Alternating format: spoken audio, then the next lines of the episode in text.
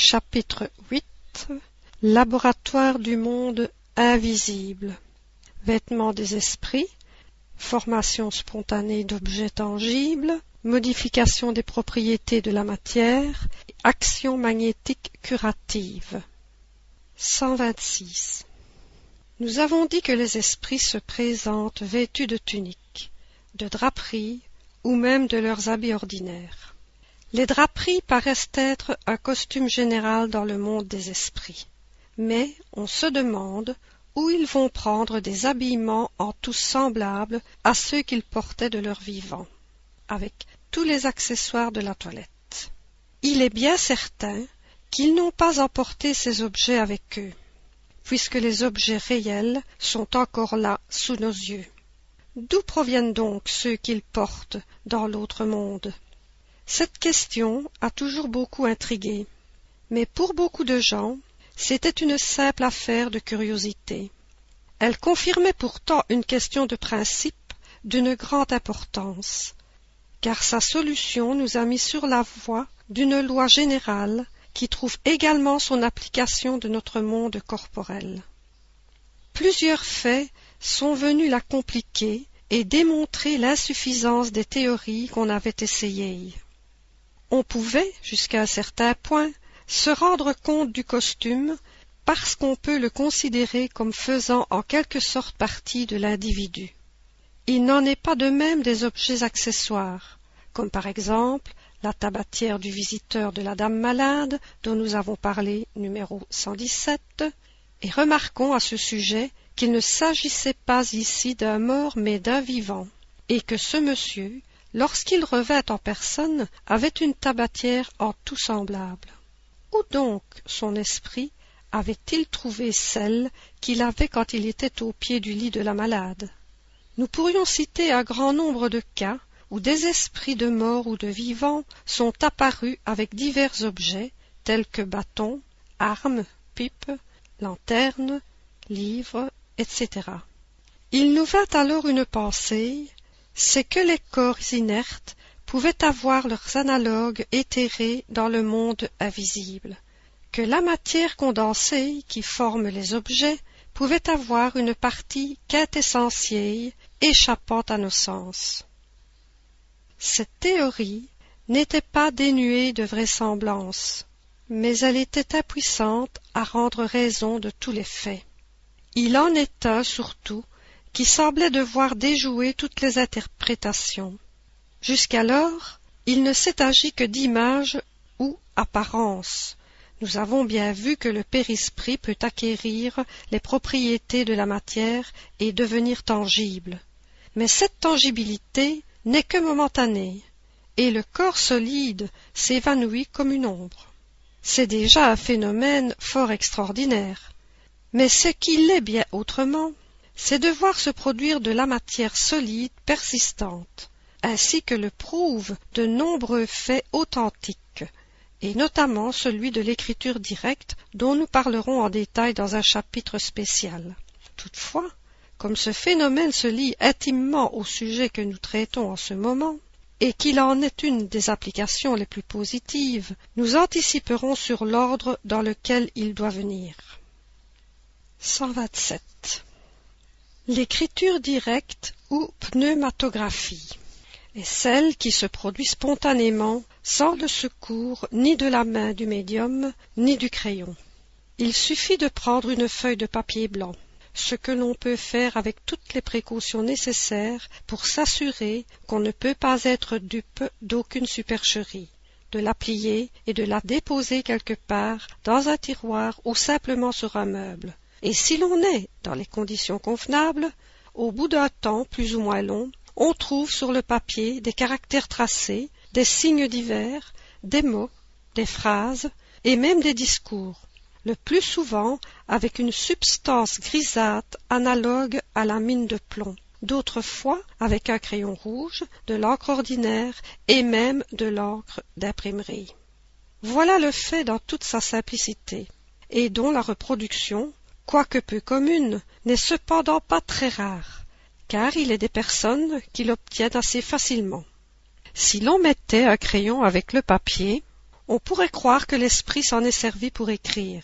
Mais du moment que le papier est entièrement seul, il est évident que l'écriture est formée par une matière déposée.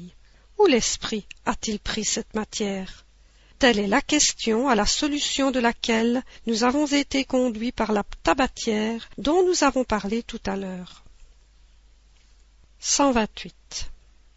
C'est l'esprit de Saint Louis qui nous a donné cette solution dans les réponses suivantes. Question 1. Nous avons cité un cas d'apparition de l'esprit d'une personne vivante. Cet esprit avait une tabatière et prisait.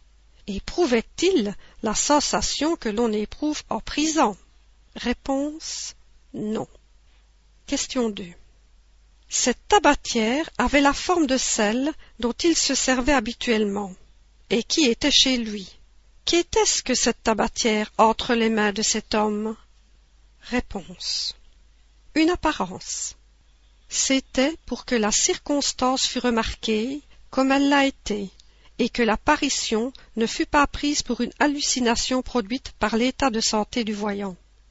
L'esprit voulait que cette dame crût à la réalité de sa présence. Il a pris toutes les apparences de la réalité. Question 3. Vous dites que c'est une apparence. Mais une apparence n'a rien de réel. C'est comme une illusion d'optique. Nous voudrions savoir si cette tabatière n'était qu'une image sans réalité, ou s'il y avait quelque chose de matériel? Réponse. Certainement. C'est à l'aide de ce principe matériel que le périsprit prend l'apparence de vêtements semblables à ceux que l'esprit portait de son vivant. Remarque. Il est évident qu'il faut entendre ici le mot apparence dans le sens d'aspect imitation. La tabatière réelle n'était pas là. Celle que tenait l'esprit n'en était que la représentation. C'est donc une apparence comparée à l'original, quoique formée d'un principe matériel. L'expérience nous apprend qu'il ne faut pas toujours prendre à la lettre certaines expressions employées par les esprits. En les interprétant selon nos idées, nous nous exposons à de grandes méprises. C'est pourquoi il faut approfondir le sens de leurs paroles toutes les fois qu'ils présentent la moindre ambiguïté. C'est une recommandation que nous font constamment les esprits eux-mêmes. Sans explication que nous avons provoquée, le mot apparence, constamment reproduit dans les cas analogues, pouvait donner lieu à une fausse interprétation. Question 4. Est-ce que la matière inerte se dédoublerait? Y aurait-il dans le monde invisible une matière essentielle qui revêtirait la forme des objets que nous voyons? En un mot, ces objets auraient-ils leur doublure éthérée dans le monde invisible comme les hommes y sont représentés par les esprits? Réponse. Ce n'est point ainsi que cela se passe. L'esprit a sur les éléments matériels répandus partout dans l'espace, dans notre atmosphère, une puissance que vous êtes loin de soupçonner. Il peut, à son gré, concentrer ces éléments et leur donner la forme apparente propre à ses projets. Remarque. Cette question, comme on l'a vu, était la traduction de notre pensée, c'est-à-dire de l'idée que nous nous étions formés sur la nature de ces objets. Si les réponses étaient comme quelques-uns le prétendent le reflet de la pensée, nous aurions obtenu la confirmation de notre théorie, au lieu d'une théorie contraire. Fin de la remarque. Question 5. Je pose de nouveau la question d'une manière catégorique afin d'éviter toute équivoque. Les vêtements dont se couvrent les esprits sont-ils quelque chose? Réponse. Il me semble que ma réponse précédente résout la question. Ne savez-vous pas que le périsprit lui-même est quelque chose? Question 6. Il résulte de cette explication que les esprits font subir à la matière éthérée des transformations à leur gré, et qu'ainsi, par exemple, pour la tabatière, l'esprit ne l'a point trouvée toute faite, mais qu'il l'a faite lui-même pour le moment où il en avait besoin, par un acte de sa volonté, et il a pu la défaire. Il doit en être de même de tous les autres objets, tels que vêtements, bijoux, etc. Réponse. Mais évidemment. Question 7. Cette tabatière a été visible pour cette dame, au point de lui faire illusion. L'esprit aurait-il pu la rendre tangible pour elle? Réponse. Il l'aurait pu. Question 8. Le cas échéant, cette dame aurait-elle pu la prendre dans ses mains, croyant avoir une tabatière véritable? Réponse. Oui. Question 9. Si elle l'eût ouverte, elle y eût probablement trouvé du tabac. Si elle eût pris ce tabac, l'aurait-il fait éternuer? Réponse. Oui. Question 10. L'esprit peut donc donner non seulement la forme, mais les propriétés spéciales. Réponse. S'il le veut. Ce n'est qu'en vertu de ce principe que j'ai répondu affirmativement aux questions précédentes. Vous aurez des preuves de la puissante action qu'exerce l'esprit sur la matière, et que vous êtes loin de soupçonner, comme je vous l'ai dit. Question 11. Supposons alors qu'il eût voulu faire une substance vénéneuse et qu'une personne en eût pris. Aurait-elle été empoisonnée? Réponse. Il l'aurait pu, mais il ne l'aurait pas fait. Cela ne lui aurait pas été permis. Question 12. Aurait-il eu le pouvoir de faire une substance salutaire et propre à guérir en cas de maladie? Et le cas s'est-il présenté? Réponse. Oui, fort souvent. Question 13. Il pourrait alors tout aussi bien faire une substance alimentaire. Supposons qu'il ait fait un fruit, un mets quelconque. Quelqu'un aurait-il pu en manger et être assasié. Oui, oui, mais ne cherchez donc pas tant pour trouver ce qui est si facile à comprendre. Il suffit d'un rayon de soleil pour rendre perceptibles à vos organes grossiers ces particules matérielles qui encombrent l'espace au milieu duquel vous vivez. Ne savez-vous pas que l'air contient des vapeurs d'eau? Condensez-les. Vous les ramènerez à l'état normal privez-les de chaleur, et voilà que ces molécules impalpables et invisibles sont devenues un corps solide, et très solide, et bien d'autres substances dont les chimistes vous tireront des merveilles plus étonnantes encore. Seulement l'esprit possède des instruments plus parfaits que les vôtres, la volonté et la permission de Dieu. Remarque.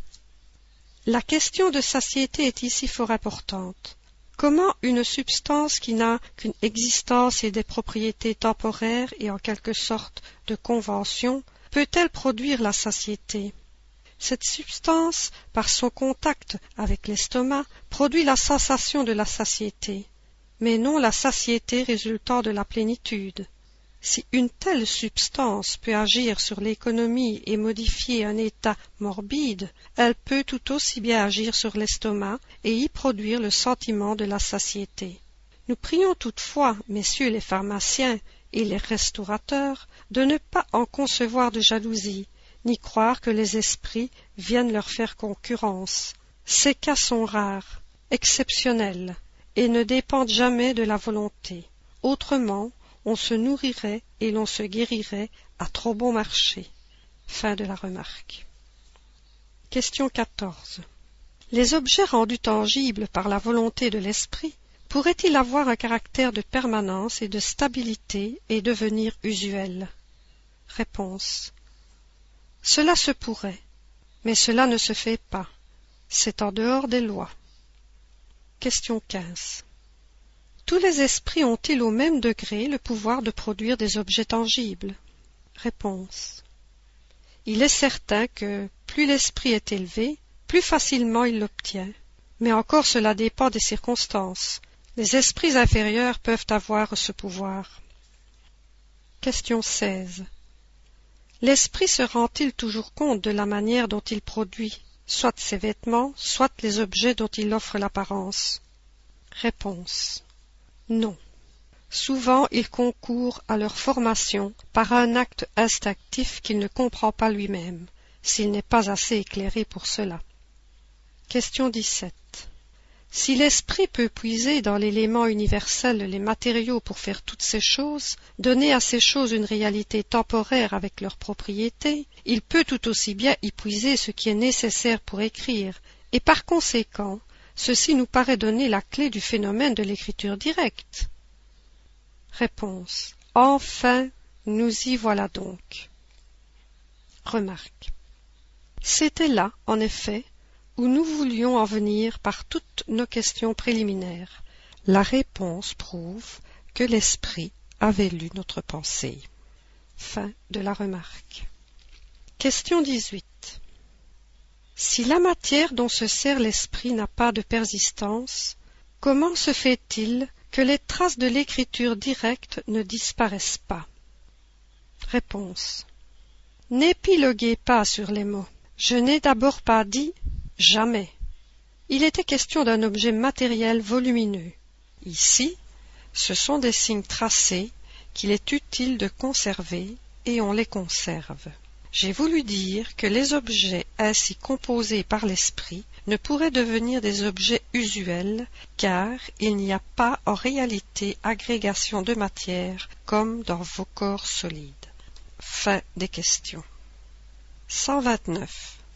La théorie ci-dessus peut se résumer ainsi. L'esprit agit sur la matière. Il puise dans la matière cosmique universelle les éléments nécessaires pour former à son gré des objets ayant l'apparence des divers corps qui existent sur la Terre. Il peut également opérer sur la matière élémentaire par sa volonté, une transformation intime qui lui donne des propriétés déterminées. Cette faculté est inhérente à la nature de l'esprit qu'il exerce souvent comme un acte instinctif quand cela est nécessaire, et sans s'en rendre compte, car les objets formés par l'esprit ont une existence temporaire, subordonnée à sa volonté ou à la nécessité. Il peut les faire et les défaire à son gré. Ces objets peuvent, dans certains cas, avoir aux yeux des personnes vivantes toutes les apparences de la réalité, c'est-à-dire devenir momentanément visibles et même tangibles. Il y a formation, mais non création, attendu que l'esprit ne peut rien tirer du néant. trente. L'existence d'une matière élémentaire unique est à peu près généralement admise aujourd'hui par la science et confirmée, comme on l'a vu, par les esprits.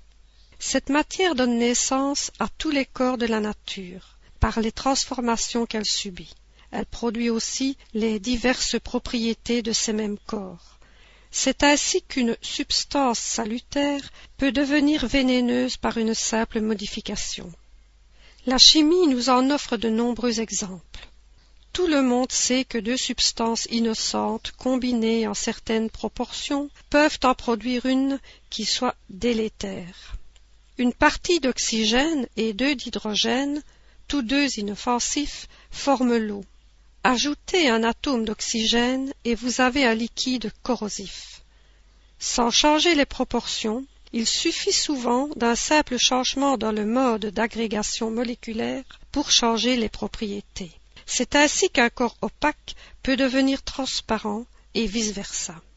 Puisque l'esprit a par sa seule volonté une action si puissante sur la matière élémentaire, on conçoit qu'il puisse non seulement former des substances, mais encore en dénaturer les propriétés, la volonté faisant ici l'effet d'un réactif. 131. Cette théorie nous donne la solution d'un fait bien connu en magnétisme, mais jusqu'à présent inexpliqué celui du changement des propriétés de l'eau par la volonté. L'esprit agissant est celui du magnétiseur, le plus souvent assisté par un esprit étranger. Il opère une transmutation à l'aide du fluide magnétique qui, comme on l'a dit, est la substance qui se rapproche le plus de la matière cosmique ou élément universel. S'il peut opérer une modification dans les propriétés de l'eau, il peut également produire un phénomène analogue sur les fluides de l'organisme, et de là l'effet curatif de l'action magnétique convenablement dirigée. On sait le rôle capital que joue la volonté dans tous les phénomènes du magnétisme. Mais comment expliquer l'action matérielle d'un agent si subtil? La volonté n'est point un être, une substance quelconque ce n'est même pas une propriété de la matière la plus éthérée. La volonté est l'attribut essentiel de l'esprit, c'est-à-dire de l'être pensant. À l'aide de ce levier, il agit sur la matière élémentaire, et par une action consécutive, il réagit sur ses composés dont les propriétés intimes peuvent ainsi être transformées. La volonté est l'attribut de l'esprit incarné aussi bien que l'esprit errant. De là la puissance du magnétiseur, puissance que l'on sait être en raison de la force de volonté. L'esprit incarné pouvant agir sur la matière élémentaire peut donc également en varier les propriétés dans certaines limites. C'est ainsi que s'explique la faculté de guérir par le contact et l'imposition des mains, faculté que quelques personnes possèdent à un degré plus ou moins grand. Voyez au chapitre des médiums l'article relatif aux médiums guérisseurs. Voyez aussi la revue Spirit de juillet 1859, pages 184 et 189. Le zouave de Magenta, un officier de l'armée d'Italie. Fermez la parenthèse.